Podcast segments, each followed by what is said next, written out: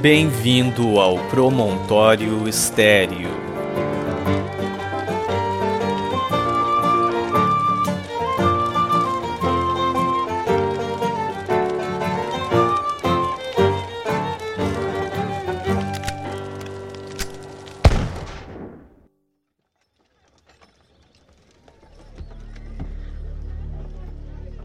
Em 10 de outubro de 1837, em Boston, nasce Robert Golden Shaw, filho do casal Francis George e Sarah Blake.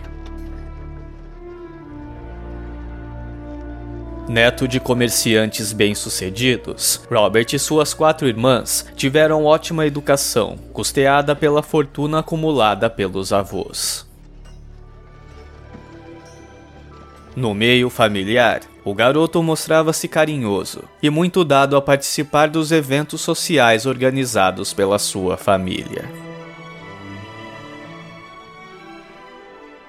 Quando Robert completara quatro anos de idade, seu pai, que trabalhava como advogado e comerciante, resolve aposentar-se ainda aos 32 anos, a fim de perseguir uma carreira literária e interesses filantrópicos, e para passar mais tempo com sua família. A família muda-se então para uma grande propriedade em West Roxbury, próximo a Brook Farm, onde se encontravam também outros intelectuais da época como Ralph Emerson, Nathaniel Hawthorne e Margaret Fuller.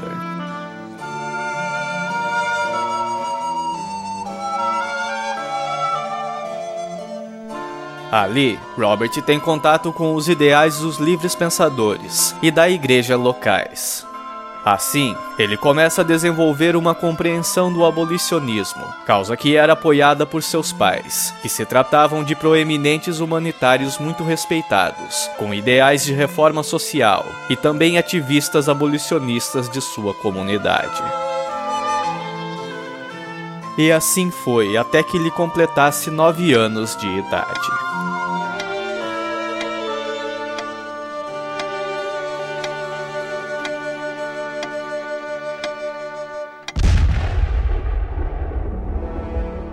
Deixando West Roxbury, os Shaw passaram a viver em viagem entre a costa leste americana e também na Europa. Em Nova York, Robert estudou por um tempo violino e algumas línguas, e mais tarde completou seus estudos de matemática e piano na Suíça.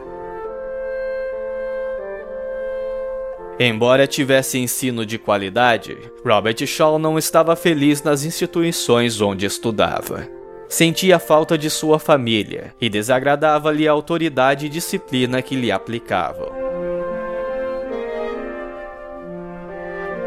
Para tentar se divertir, Robert costumava frequentar o teatro, óperas, concertos musicais e todo tipo de festividades. Chegara também a viajar pelo continente com amigos, o que não era bem visto por seus pais. Nestas viagens, Robert começou a refletir sobre sua própria identidade e os princípios que aprendera durante sua vida.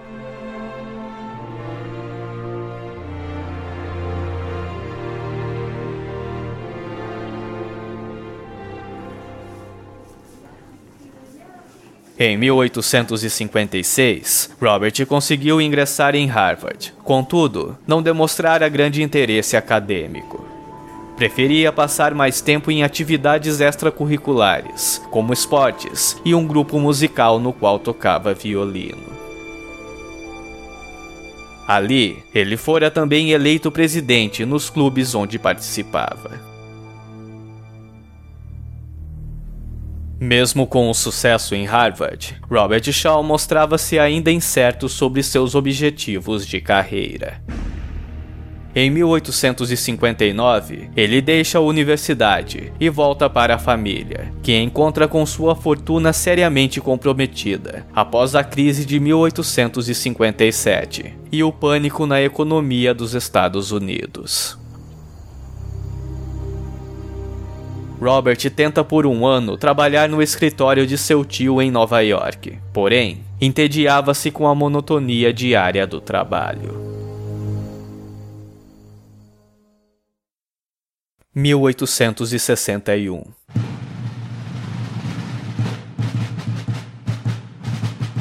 Lincoln torna-se presidente dos Estados Unidos, e os estados do Sul separam-se da União, dando início à Guerra Civil Americana.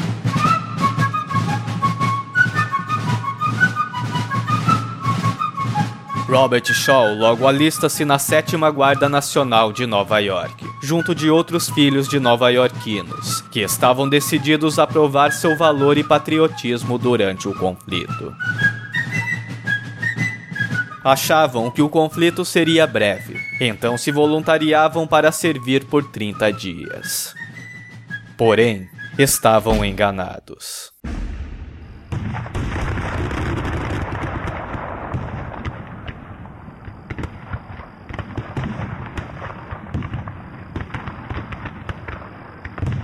Quando a unidade se desfez, Robert decidiu permanecer nas Forças Armadas.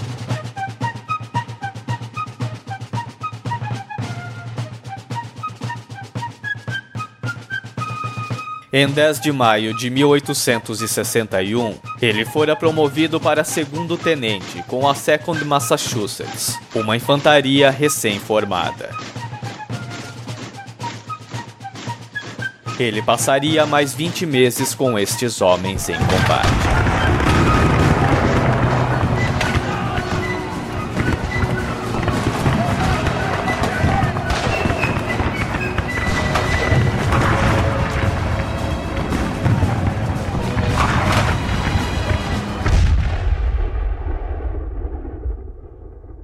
A vida com os infantes mudava gradualmente as perspectivas de Shaw sobre a guerra e sua própria existência.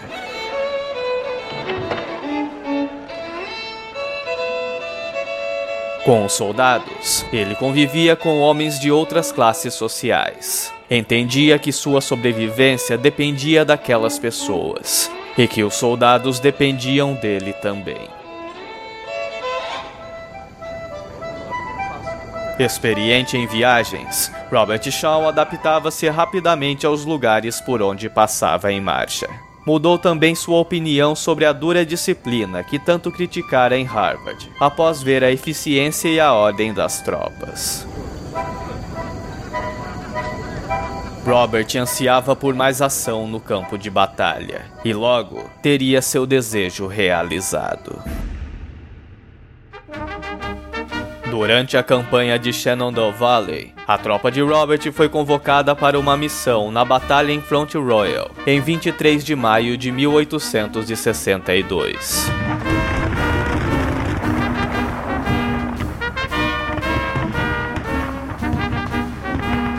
Durante a batalha, Shaw fora ferido, porém, demonstrara grande coragem e frieza, o que lhe rendeu ainda mais reconhecimento por parte de seus companheiros.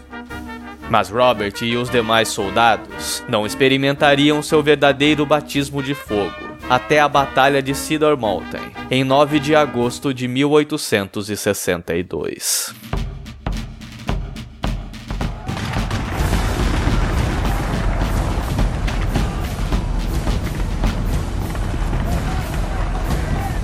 No campo de batalha, as forças da União atacaram as forças confederadas, quando estas estavam em marcha para impedir um avanço da União pela Virgínia Central.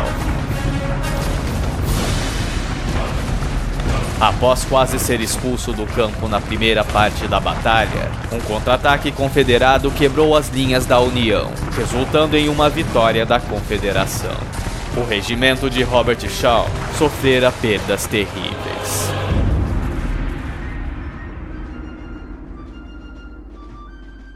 Robert e seus companheiros seriam novamente testados em 17 de setembro, na Batalha de Antietam, o dia mais sangrento da guerra.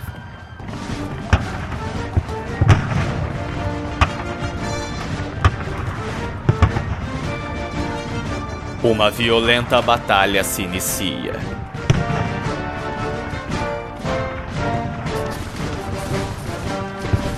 Apesar da superioridade numérica da União, liderada pelo general McClellan, seus ataques fracassaram contra os confederados, sob o comando de Robert Lee, permitindo que estes e seus comandados se retirassem para Virgínia.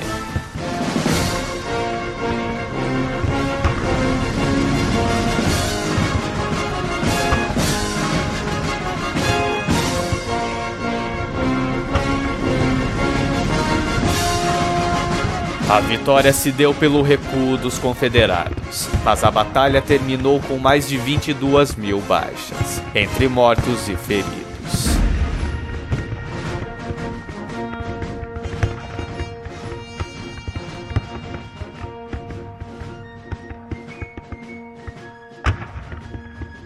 Robert Shaw, então capitão de unidade, fora ferido novamente em batalha, mas também experimentou a emoção da guerra como nunca antes.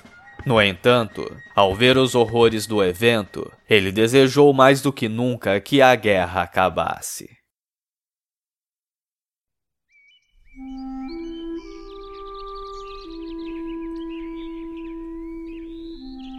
Um período de calma se seguiu após os horrores da batalha, e Robert Shaw volta seus pensamentos para Anne Haggerty, filha de uma família próspera de Linux.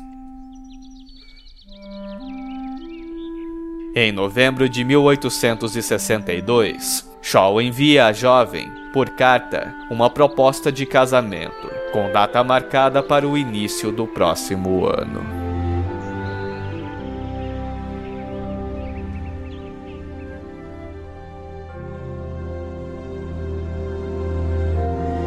Após a vitória na Batalha de Antietam, o presidente Lincoln lança o ato preliminar de emancipação dos escravos, abolindo a escravidão em todo o território confederado, ainda em conflito.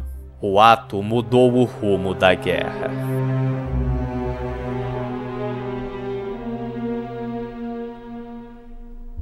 Chegando já ao terceiro ano de conflitos, e com as fileiras de soldados cada vez mais escassas devido às baixas e deserções nos campos de batalha, o exército da União estava com grande necessidade de novos recrutas.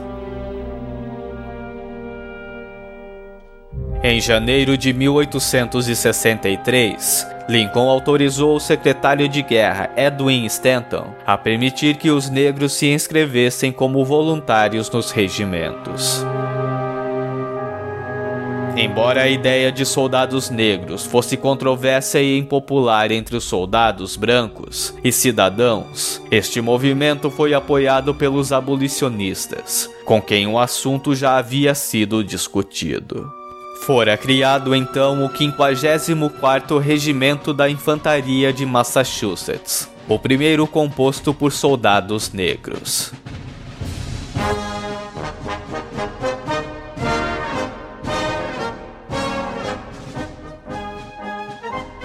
Para comandar esta unidade, o escolhido fora Robert Goldshaw, agora coronel, o histórico abolicionista de sua família e os valores próprios de Robert fizeram com que ele assumisse o cargo, embora, a princípio, ele tivesse sentido dúvidas quanto à sua capacidade de liderar os novos voluntários. Em 15 de fevereiro daquele ano, Robert chega a Boston para ajudar na formação do regimento. Como um comandante, Shaw se mostrou severo e disciplinador. Em grande parte, devido à sua preocupação de que o fracasso desse regimento experimental trouxesse vergonha para o Norte, prejudicando assim futuras chances para mais regimentos deste tipo.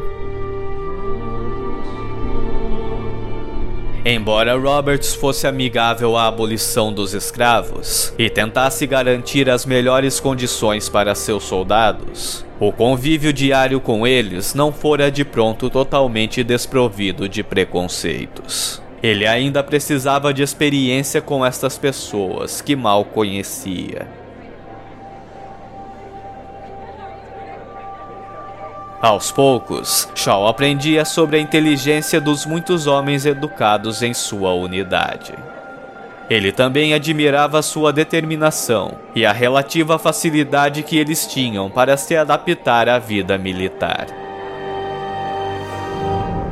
Robert gradualmente começa então a tratar os seus homens com mais respeito, e eles também passam a respeitá-lo mais.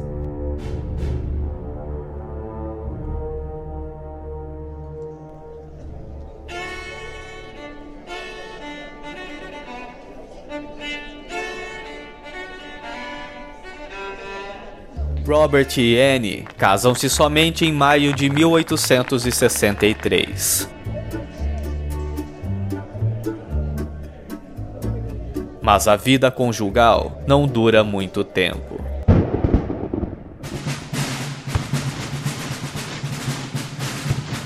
O coronel e seu 54º regimento foram enviados para servir na guerra que ainda acontecia no sul.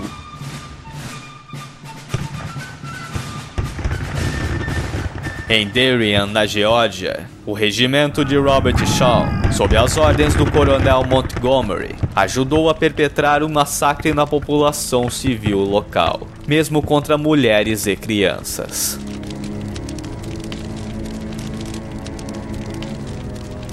Os sobreviventes foram obrigados a deixar o lugar e a cidade fora queimada.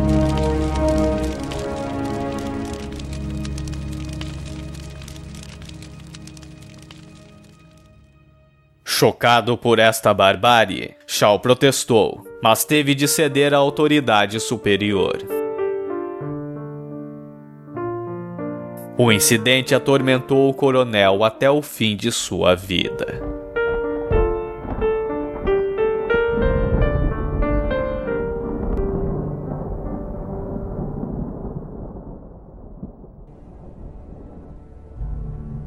A publicidade negativa que resultou do ataque feito pelos soldados de Shaw só fez aumentar a sua determinação de provar o valor e a capacidade de seus comandados. Robert Shaw continuava a lutar pelos direitos iguais de seus homens. Quando o salário dos soldados negros sofrera um corte em 4 de junho de 1863, o coronel insistiu que, se eles não podiam ser pagos como homens brancos, que deixassem o exército.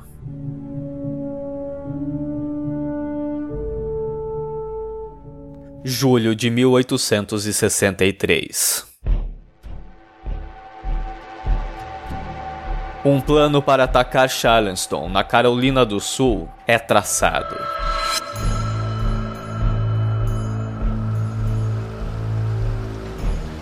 Capturar a cidade portuária afluente seria uma grande vitória para a União, devido sua importância para a Confederação e sua localização estratégica. Caso esta campanha fosse bem sucedida, também seria possível recuperar a posse do Forte Sumter.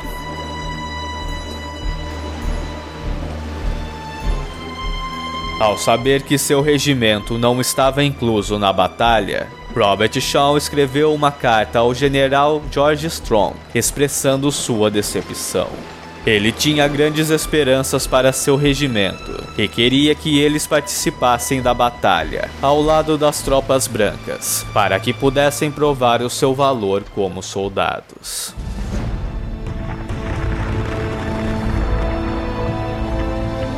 O 54º Regimento foi então integrado às forças e logo mostrou sua bravura, defendendo sua posição contra os rebeldes brancos.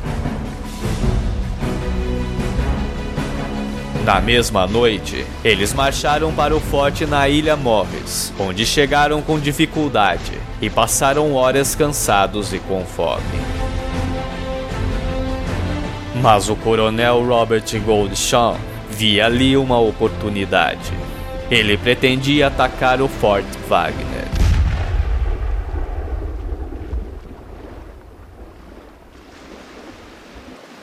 Apenas alguns dias antes, outras tropas tentaram tomar o forte, porém falharam.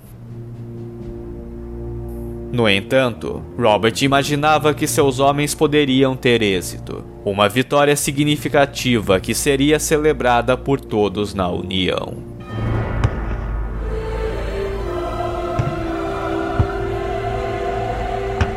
Naquela noite, Shaw e seus homens tomaram a praia, investindo contra o forte, mas foram recebidos a fogo pelos soldados confederados homens caíam mortos, mas ainda assim, Robert conseguiu reunir um grupo que tentava escalar as paredes do forte.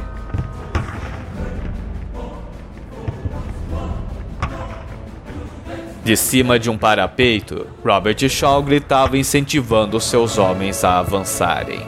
Porém, fora baleado no peito e quase instantaneamente morre.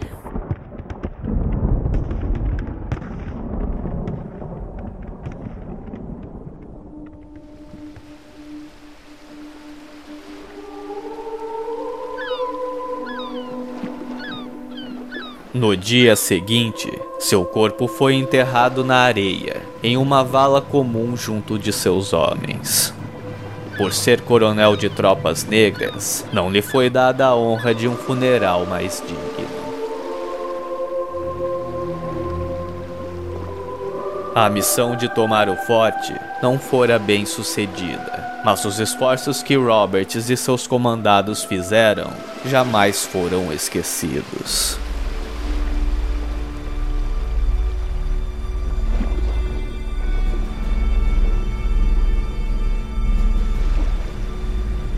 O homem que aceitou comandar o primeiro regimento de soldados negros na Guerra Civil Americana. O corajoso líder que inspirou a bravura de seus homens para lutarem até a morte em busca de reconhecimento. Este foi Robert Goldshaw, aqui no Promontório Estéreo.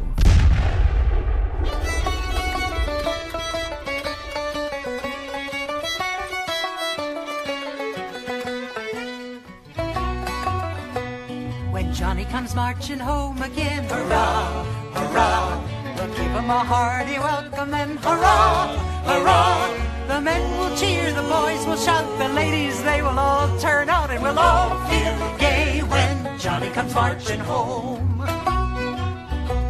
The old church bell will peal with joy, hurrah, hurrah, to welcome home our darling boy, hurrah, hurrah. The village lads and lassies say with roses they will strew the way and we'll all feel gay when Johnny comes marching home.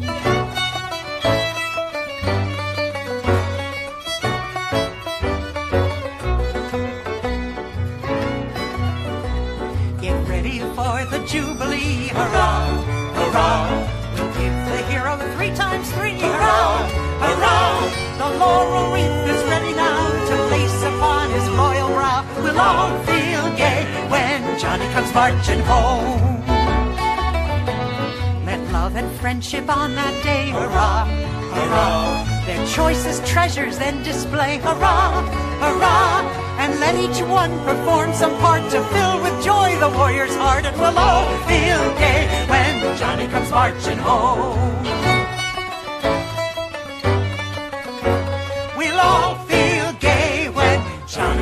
Marching home.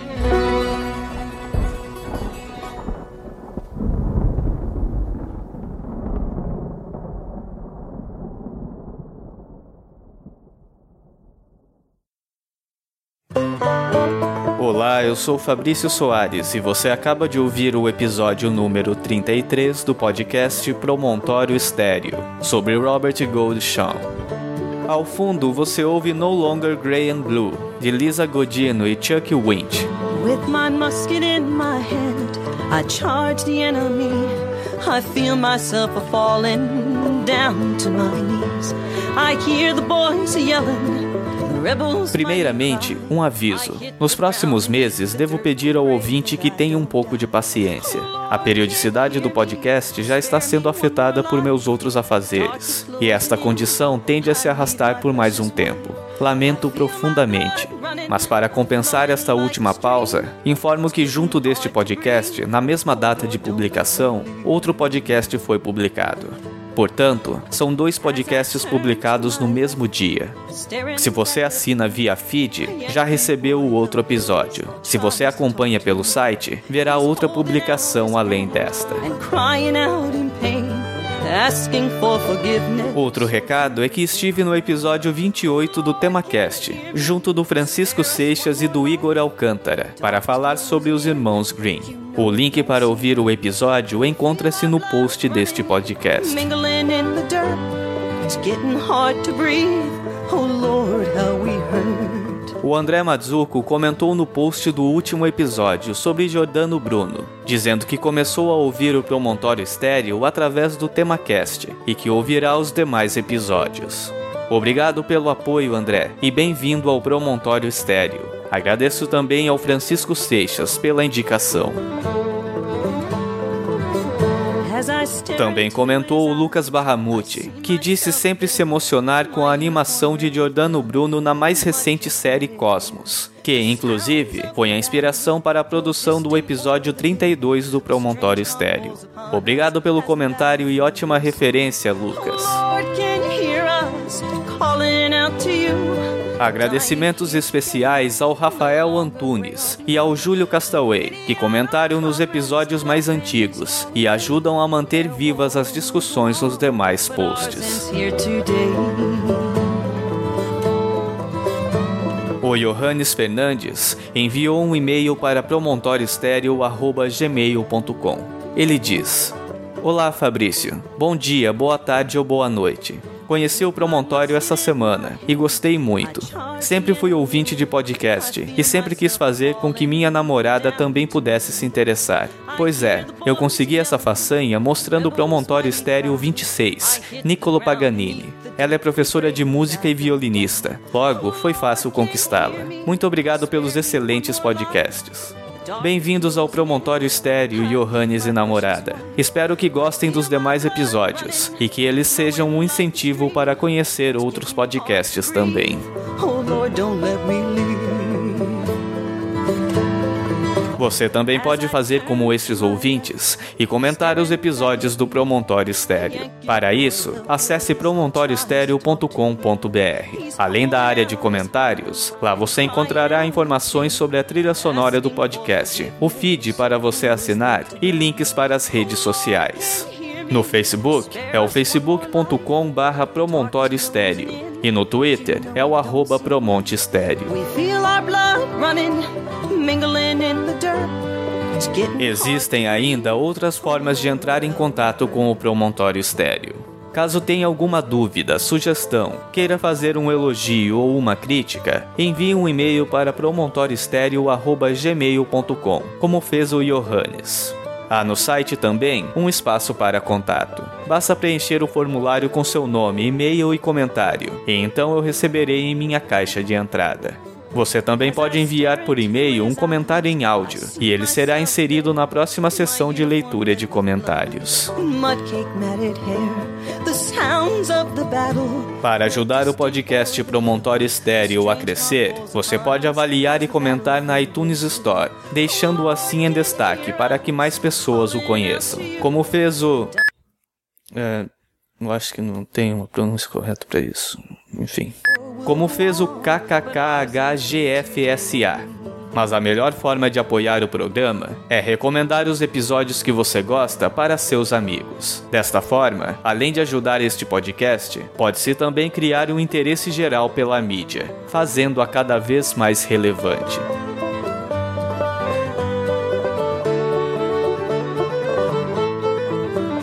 Eu sou Fabrício Soares e até o próximo episódio do podcast Promontório Estéreo. My uniform red with blood, mud cake matted hair, the sounds of the battle grow distant o'er the hill. A strange calm falls upon us as the battlefield grows still. Oh Lord, can you hear us calling out to you? Dying here together, no longer gray or blue. Take pity comrades and our families far away. Their war will go on, but ours ends here today.